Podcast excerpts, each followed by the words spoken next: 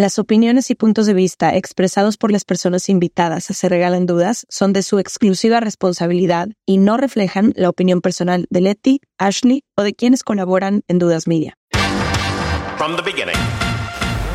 Se regalan dudas nace de la infinita necesidad de cuestionarnos todo. Todo lo que está a nuestro alrededor. De dónde venimos y hacia dónde vamos. Cómo tomar decisiones más informadas. Tenemos tantas dudas que te las queremos regalar. Soy Leti Sagún. Y yo Ashley Franje. Y en este espacio invitamos a quienes saben y no saben tanto de todo eso que tendríamos que estar hablando.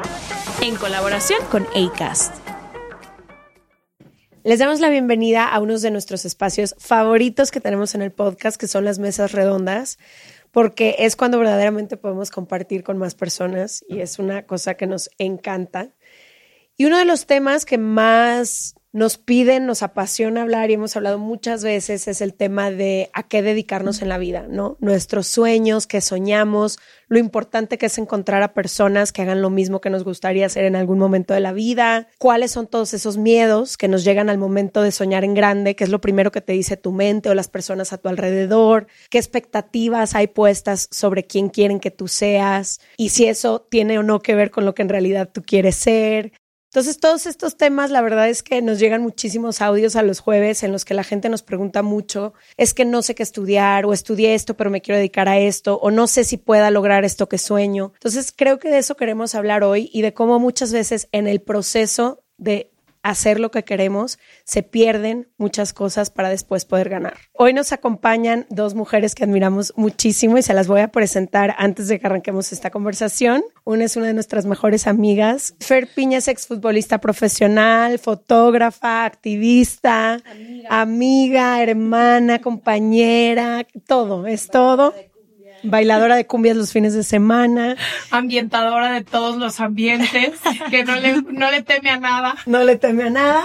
Y también nos acompaña una mujer que admiramos muchísimo, Rebeca Bernal, es futbolista profesional del Monterrey, es seleccionada nacional de nada más y nada menos que México. Y nos da muchísimo gusto también tenerte hoy aquí. Sabemos que tienes la agenda más ocupada y apretada. Entonces, que te hayas podido hacer este ratito para compartirnos tu vida y tus sueños y tu camino es increíble. Bienvenidas. Gracias. Oigan, lo primero que yo les quiero preguntar a las dos y que platiquemos un poquito es, ¿Cómo les fue a ustedes persiguiendo este sueño? Sé que ambas han tenido sueños muy grandes. A veces creo que cuando estamos un poquito más chicas no nos damos cuenta de todo lo que se va a necesitar para ir cumpliendo estos sueños tan grandes que vamos teniendo. Entonces, me encantaría saber cómo fue perseguir este sueño profesional que ambas tienen y tuvieron y ¿Qué es lo que tuvieron que lidiar con eso que decía Leti, las expectativas que a lo mejor gente cercana, sus familias o ustedes mismas tenían de lo que eran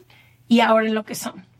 Bueno, para mí ha sido un camino de altas y bajas desde que inicié en, esto del fútbol a los seis años, pero me ha ayudado mucho el, apoyo de, de mi familia. La verdad es que estoy súper agradecida de, del apoyo que me brindó mi papá, mi, mi mamá, mi hermano y que lo siguen haciendo. Entonces, en todo este proceso de hacia el profesionalismo, viví de todo. Como mencionaron, hay muchas, muchas expectativas, hay estereotipos hacia nosotras, las mujeres que jugamos fútbol. Entonces, a veces eso lo torna un poquito difícil. Y en lo personal, siempre he sido una persona muy clara y no me importa lo que las personas digan o, piensen de mí y eso me ayudó muchísimo. No es fácil porque te hieren, o sea, los comentarios, lo que dicen de ti también te llega al corazón, pero me gusta trabajar esta parte y siempre buscar la estabilidad. Y ahora que el fútbol en nuestro país es una realidad, la verdad que, que para mí es una felicidad, ya que el fútbol es lo, lo que me apasiona, lo que me levanta todos los días y pues no ha sido el camino fácil. He tenido que salir adelante, eh, dejar a mi familia, mudarme de ciudad, perder amistades, perder miedos, muchísimas cosas, pero sin duda alguna ha valido la pena y hasta el día de hoy lo vale muchísimo. Me encanta, que me encantaría tener eso que dices de que las expectativas, aunque te hieran, que puedas continuar. Creo que hay muchísimos sueños que he tenido yo y también gente a mi alrededor que por eso luego no los cumples, por lo que te va diciendo la gente. Sí. Creo que igual yo en mi caso lo que iba a decir es que creo que yo he roto con todas las expectativas que han tenido para mí, ¿no? Futbolista, gay, fotógrafa. Creo que va mucho con lo que decía Rebe de ser honesta con lo que yo sentía y hacerlo a pesar de lo que pueda decir la gente allá afuera. Y cuesta, o sea, es creo que de valientes atreverte a dar ese paso de, creo que esto que estoy sintiendo aquí alrededor mío no es para mí y no me importa si no es lo que esperaban mis papás, la sociedad me hace sentido y eso me ha ido abriendo todos los caminos y las experiencias más chidas que he podido vivir, ¿no? Como futbolista, jugar un mundial, tener una portada. Me gustaría que habláramos eso, o sea, ¿qué pasa del momento en el que te das cuenta que algo te llama adentro de ti, que a lo mejor no es lo que va a ser aceptado por todas las personas o que no es lo que esperan de ti o que algo que me pasaba a mí mucho es que no, estoy segura que a ustedes y a muchísimas mujeres también, es que no había representación. Yo no podía ver a tantas mujeres que se dedicaran a lo que yo me quería dedicar o que caminaran el camino que yo quería caminar. Conocía a una persona que se dedicaba, yo era de Guadalajara, quería trabajar en la televisión, nadie hacía televisión en Guadalajara. Me dudaba a mí misma porque decía, esto que yo quiero hacer no está probado. No, no veo personas que lo y no sé si creo que eso es algo que pasa mucho en, en los sueños de mucha gente. Si ves que 100 personas alrededor de ti lo hacen, lo viven, lo impulsan, lo celebran, como que dices, ay, bueno, pues estoy en, blandito. Pero a nosotras, que siento que nos ha tocado un poco abrir caminos o abrir brechas, ha sido difícil porque también pierdes muchas cosas en ese camino, ¿no? Total. Y de ahí también la importancia de la representación, ¿no? Apenas vi un video de Marta hablando en el Mundial que decía que nosotras no crecimos con referencias de mujeres futbolistas y entonces era como, yo jugaba porque me encantaba jugar fútbol y mi sueño nunca era ser futbolista porque yo no veía una futbolista. Lo hago porque me, me gusta y lo voy a seguir haciendo lo más que pueda, pero yo no tenía en mi cabeza, voy a ser como ella, porque no existía esa posibilidad. Y creo que nos ha ido tocando irnos abriendo el camino por, por la pasión y por el amor que tenemos por el juego. Creo que eso es lo que nos ha ido abriendo espacios y que todas en conjunto hagamos lo que nos gusta para que hoy en día exista una liga mexicana femenil, ¿sabes? Sí, que a los seis años no había nada de eso. Sí, justo, la verdad es que lo hacíamos por diversión porque era lo que nos apasionaba y al final no teníamos referencia de ninguna futbolista. Preguntaban antes, a, ah, no sé, eh, Cristiano Ronaldo, Messi, o sea, en realidad no había como, quiero ser como ella y no, yo cuando estaba chiquita no pensaba en ser futbolista profesional. La verdad es que yo amaba el fútbol y lo hacía por diversión, pero poco a poco fue, fue creándose todo esto y la verdad es que lo vivo así como al día, o sea, viviendo el fútbol con pasión desde todas mis etapas, cuando era niña, en la carrera, en la prepa, no existía esto y ahora que es una realidad, la verdad es que lo aprovechas al máximo, pero como dijiste también, a veces te entra esa inseguridad de, de qué va a pasar, de también a veces las personas cercanas por cuidarte, por protegerte, es que si haces esto, no sé, puedes fallar o te llenan de inseguridades y ahí también es donde entra tu, tu pensamiento de qué es lo que realmente quieres, tus, tus objetivos, tu propósito y, y al final creo que eso es lo que te saca adelante. Creo que también lo que pasa muchas veces es ahorita ustedes hablan de sus familias y que las han apoyado y demás, pero hay muchísima gente que tiene que ir sola en estos sueños y lo único con lo que cuenta son a lo mejor sus compañeras que están en la misma línea que ellas y que están tratando por luchar por los mismos espacios. Sí, totalmente. Creo que el apoyo de tus familias es un impulso increíble y más que en México, en Latinoamérica, que no existen hasta hoy en día espacios seguros para nosotras como niñas para desarrollarnos como futbolistas, ¿me entiendes? Es, toca un esfuerzo constante para hacer lo que más te gusta hacer, que es jugar fútbol, ¿no? La falta de espacios en México creo que es, importantísimo para el desarrollo del, del fútbol femenil. Ahora, a todas las personas que nos escuchan y que no necesariamente son ni van a ser futbolistas profesionales, pero que sí están en esa etapa de dudar, ¿no? De, ¿será que sí le echo ganas o será que me quedo nada más como hobby y me echo una cascarita? ¿Será que me lanzo para ser fotógrafa o será que hago esto que mi familia espera que haga? ¿Será que me mudo de una ciudad? ¿Será que me mudo? ¿Será que lo intento? Me gustaría saber, eh, en el caso las cuatro podemos compartir como qué ha sido ese apoyo que no necesariamente tiene que ser de otras personas. Me gustaría saber qué fue, si fue alguien, si fue una institución, una persona, tu familia, tú misma, un comentario, lo que sea, que te sirvió como apoyo para decir, no importa lo que pase, y sé que ahorita hablaremos de los sacrificios, que también quiero que nos compartan qué ha sido lo más difícil de este camino, pero ¿cuál fue ese apoyo que marcó la diferencia en su camino, en su vida? No nada más en el, en el fútbol, porque no todas las personas son atletas, pero todas las personas se enfrentan a estos momentos, ¿no? De dudar, de ¿será que sí me voy por el camino o por otro lado?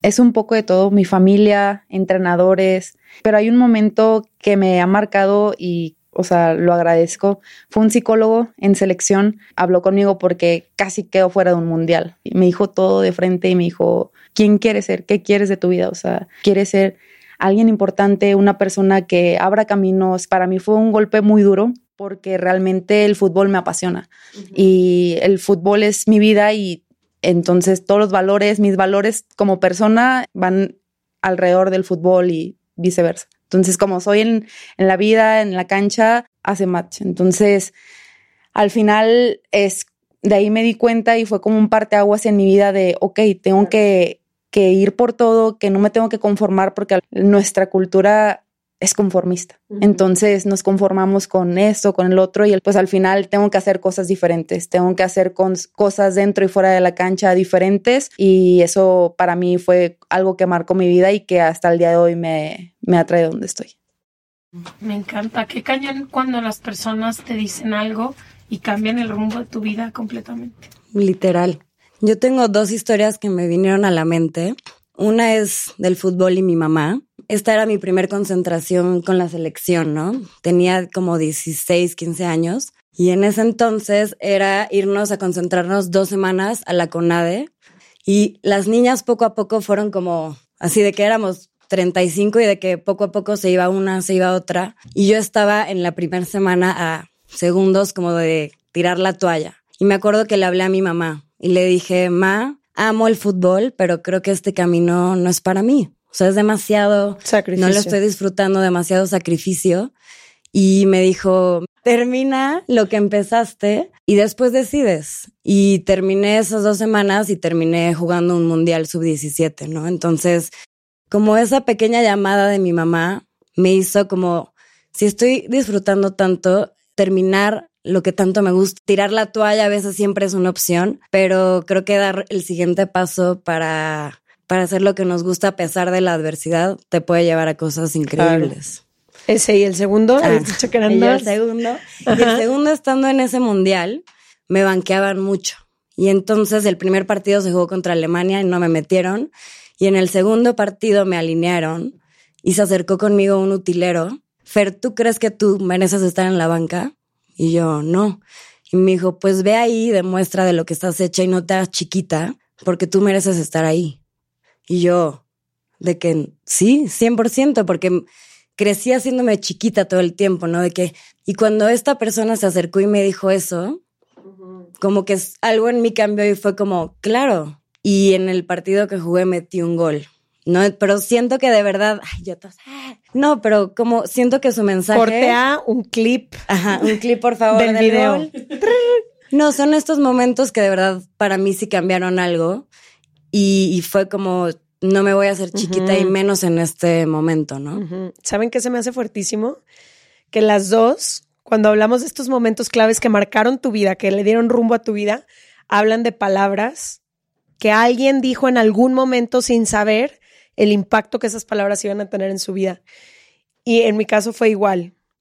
Hay dos personas con dos comentarios que ahorita ni, ni están presentes en mi vida.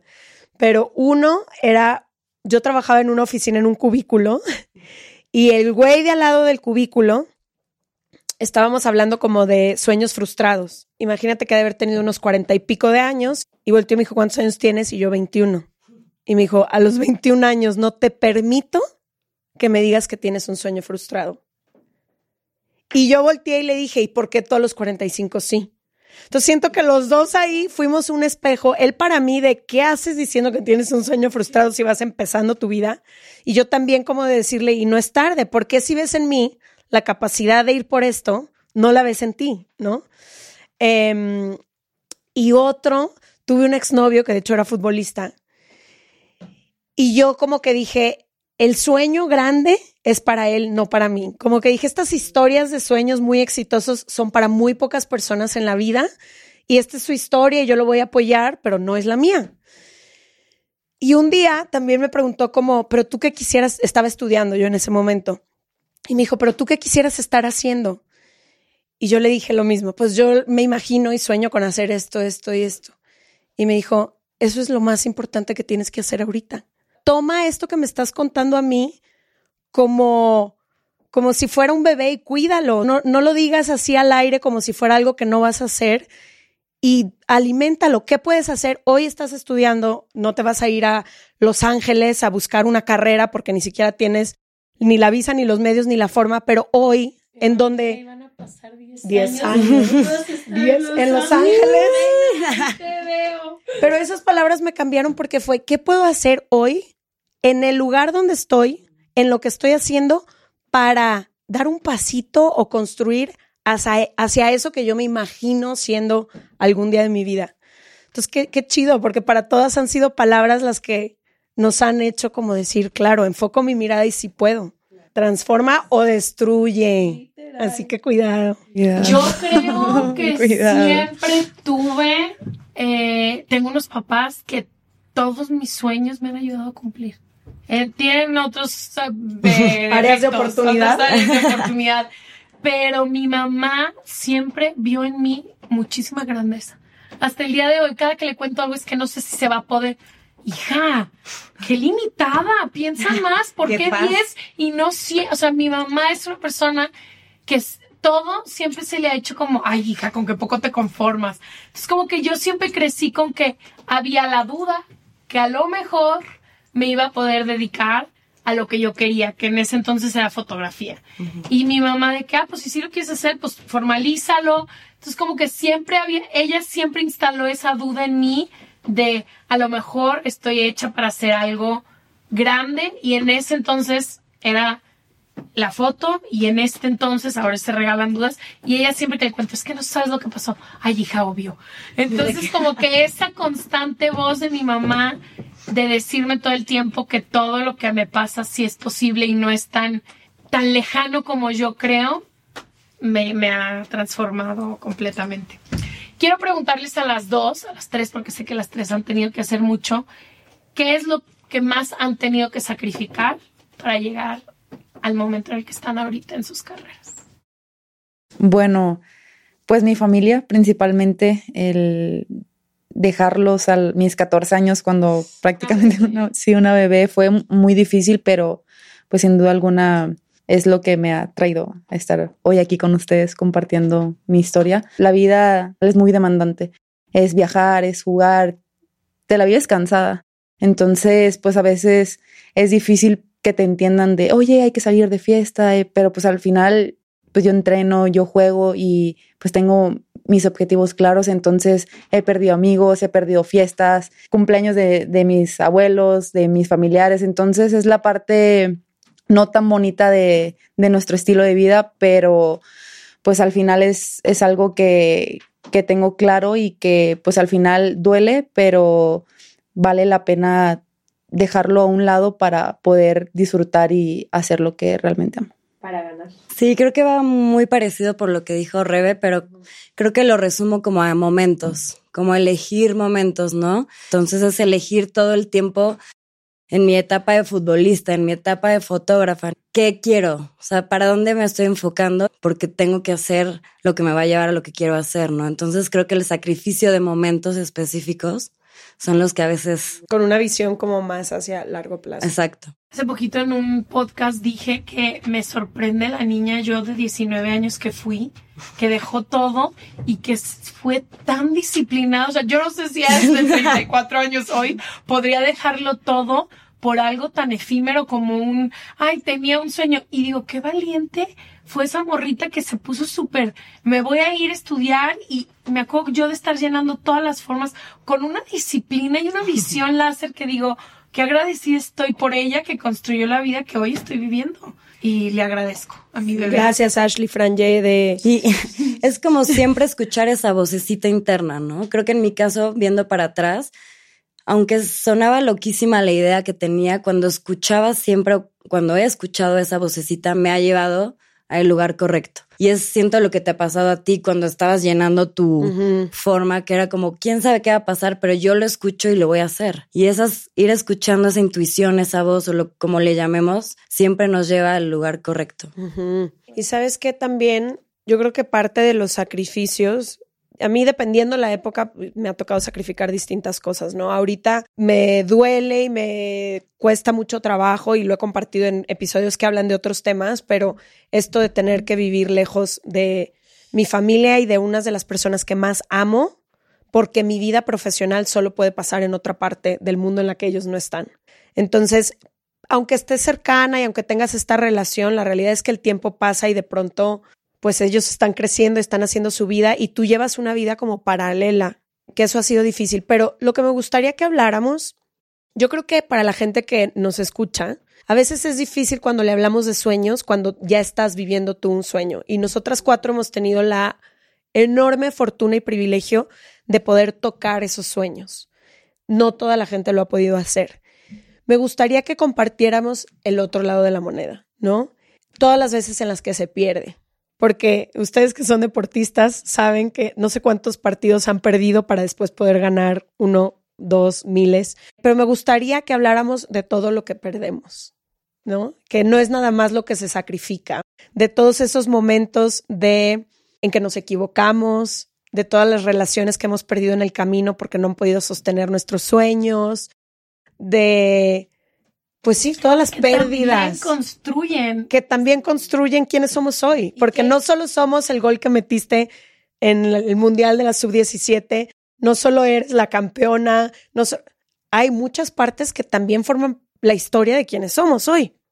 Yo creo que a veces hay que dejar ir lo que ya no nos hace sentido a nosotras y no a lo que está pasando alrededor, sino a nosotras para que pueda nacer lo que a veces el universo trae para nosotras, ¿no? Que a veces, por ejemplo, en mi caso, yo creo que ahorita tengo como muy, muy claro que mi propósito está en ayudar a las mujeres dentro del deporte en México y tuve que perder o dejar morir un poco a esta Fer futbolista profesional porque a mí ya no me estaba haciendo sentido estar ahí dentro de la cancha como profesional a pesar de que amo el fútbol pero creo que al dejarme perder eso, hice espacio para que estos nuevos proyectos que estoy haciendo puedan tener espacio para desarrollarse.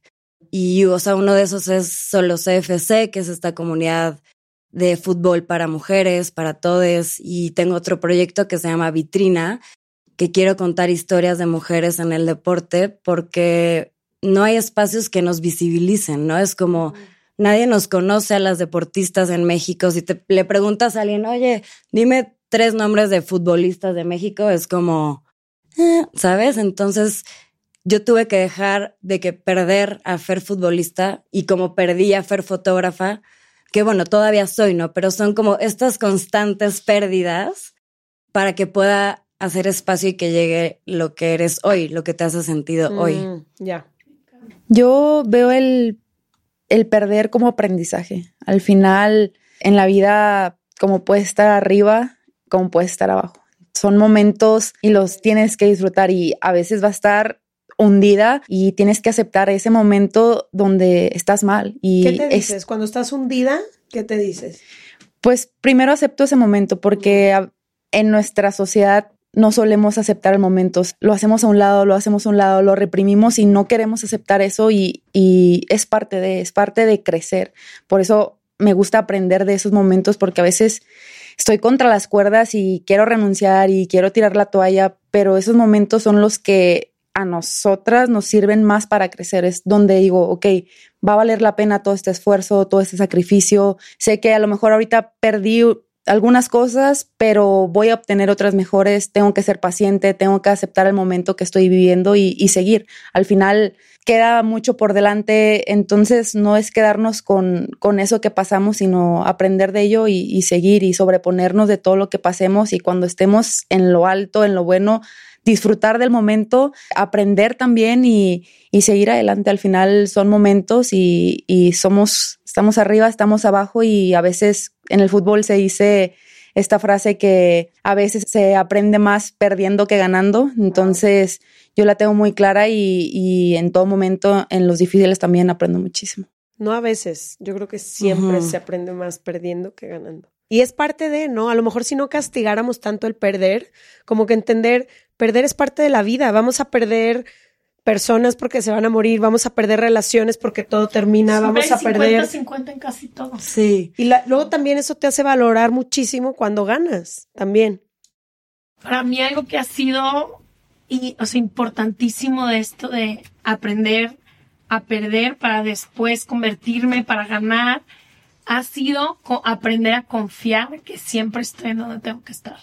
Sí. Mm, Eso, encanta. o sea, el realmente caminar con esta confianza de decir, si estoy aquí es porque hay algo que tengo que ver, que aprender, que sentir, que soltar, el confiar que realmente siempre estamos en el lugar correcto con las personas indicadas, que todo está acomodado para que yo aprenda todo el tiempo y como en el Nintendo ir subiendo. El otro día alguien dijo que cada episodio se regalan dudas, es como un eh, nuevo nivel. Un nuevo nivel.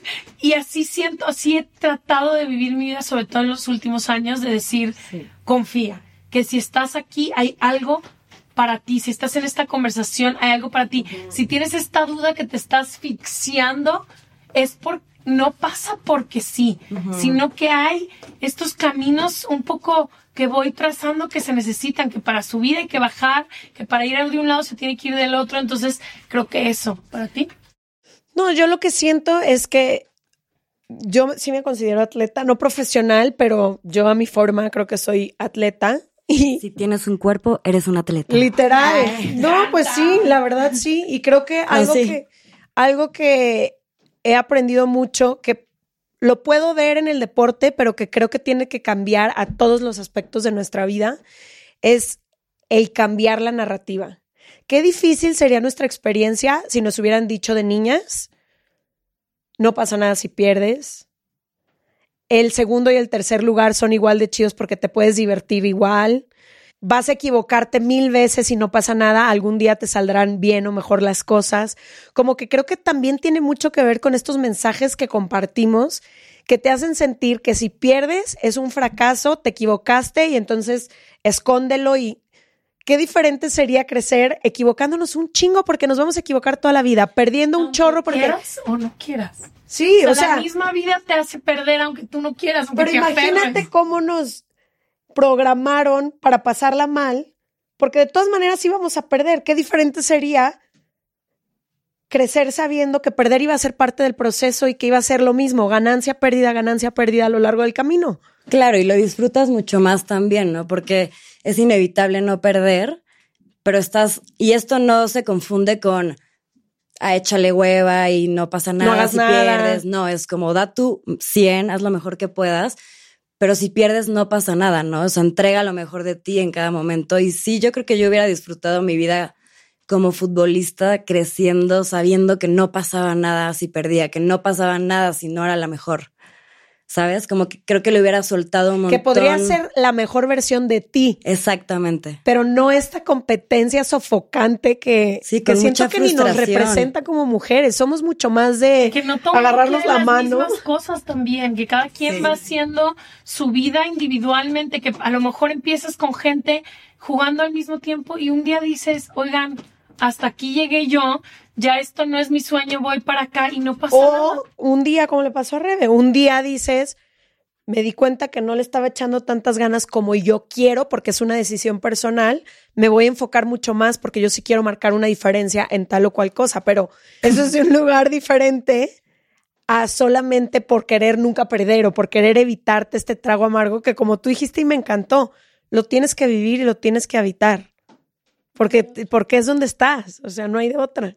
Sí, y eso lo he aprendido en este proceso y a veces me sigue costando, o sea, a veces me sigue eh, eh, costando encontrar este balance porque soy muy competitiva en todo lo que haga, o sea, quiero ganar hasta en las canicas, quiero ganar siempre, pero he aprendido que tengo que encontrar ese balance de que, ok, sí, quiero ganar, quiero ser mejor, quiero crecer, pero el perder es parte del camino y también se aprende perdiendo. Entonces, en este proceso he aprendido muchísimas cosas porque antes era perdí y si perdí soy un fracaso y ya no sirvo y, me, y quiero tirar la toalla. Entonces, pues me he rodeado de personas que la verdad estoy eternamente agradecida porque me han ayudado mucho. Eh, soy afortunada de, de, toparme con cada una de ellas en este camino y me han ayudado a crecer y a ver la vida de una manera súper diferente porque antes no era. Tenemos que aprender a quitarnos esa exigencia que no es nuestra. No nacimos niñas exigentes y competitivas. Aprendimos a ser exigentes y competitivas.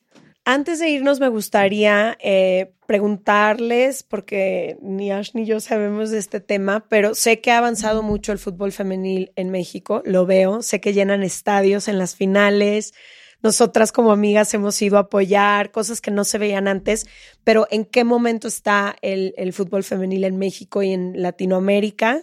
¿Y qué nos hace falta? ¿Cómo podemos apoyarles? ¿Qué más podríamos hacer? Mm, yo voy a empezar. A mí me ilusiona muchísimo lo que estamos viviendo hoy en día. Creo que, que exista ya una liga femenil es que se está viendo los pasos agigantados que está creciendo el fútbol femenil. Y creo que como si tiene que ser muy puntual, algo que creo que puede ayudar es invertir en, en desarrollar a niñas futbolistas, que haya espacios seguros, porque eso genera todo un ecosistema, ¿no? O sea, hay un espacio donde niñas pueden estar desarrollándose como futbolistas, se van a generar, uno, más niñas con talento y también más fanáticas o más, ¿sabes? Como todo el ambiente. Toda una cultura una alrededor. cultura, que tal vez no todas van a ser las profesionales, pero una va a querer ser árbitra, la otra va a querer estar de reportera, ¿sabes? Se genera todo el ecosistema para después tener más talento, que el, talento genera también más inversión, más apoyo, y entonces se hace como un ciclo completo.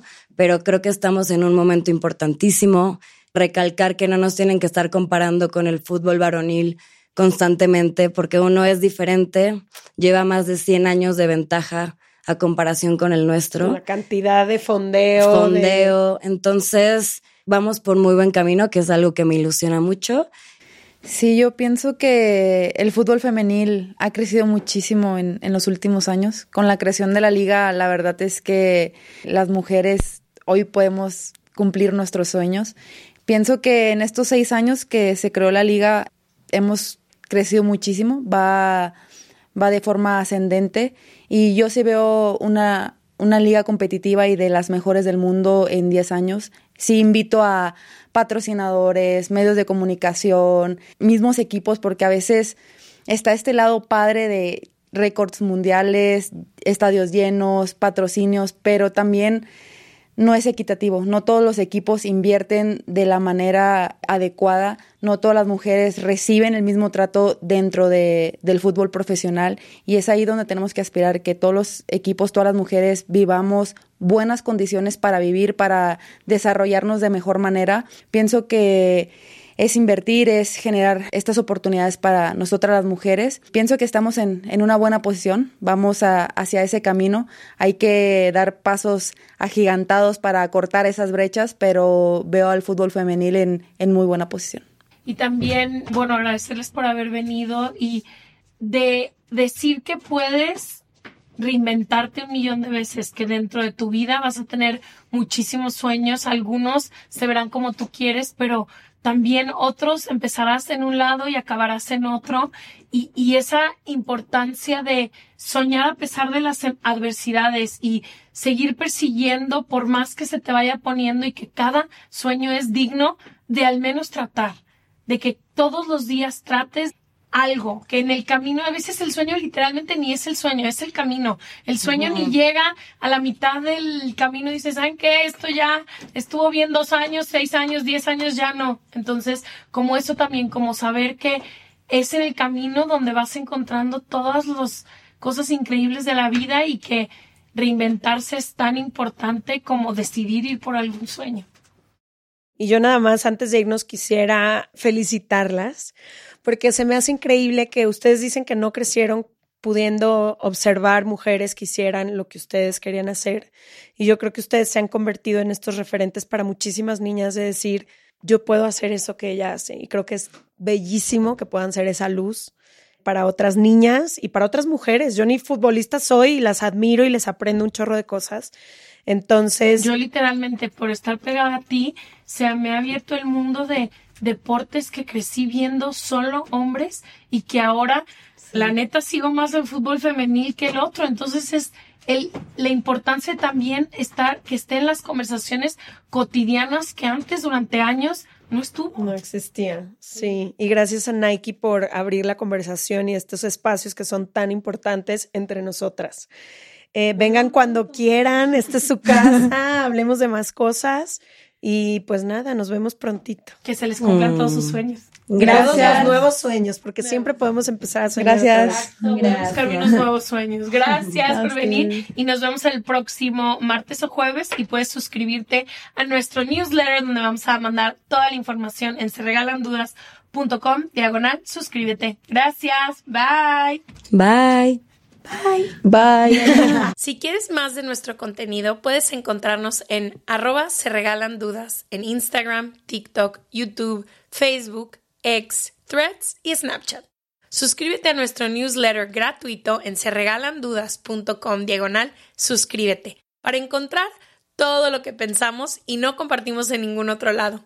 Tenemos contenido sobre nuestras invitadas e invitados, beneficios y anuncios exclusivos para nuestra comunidad.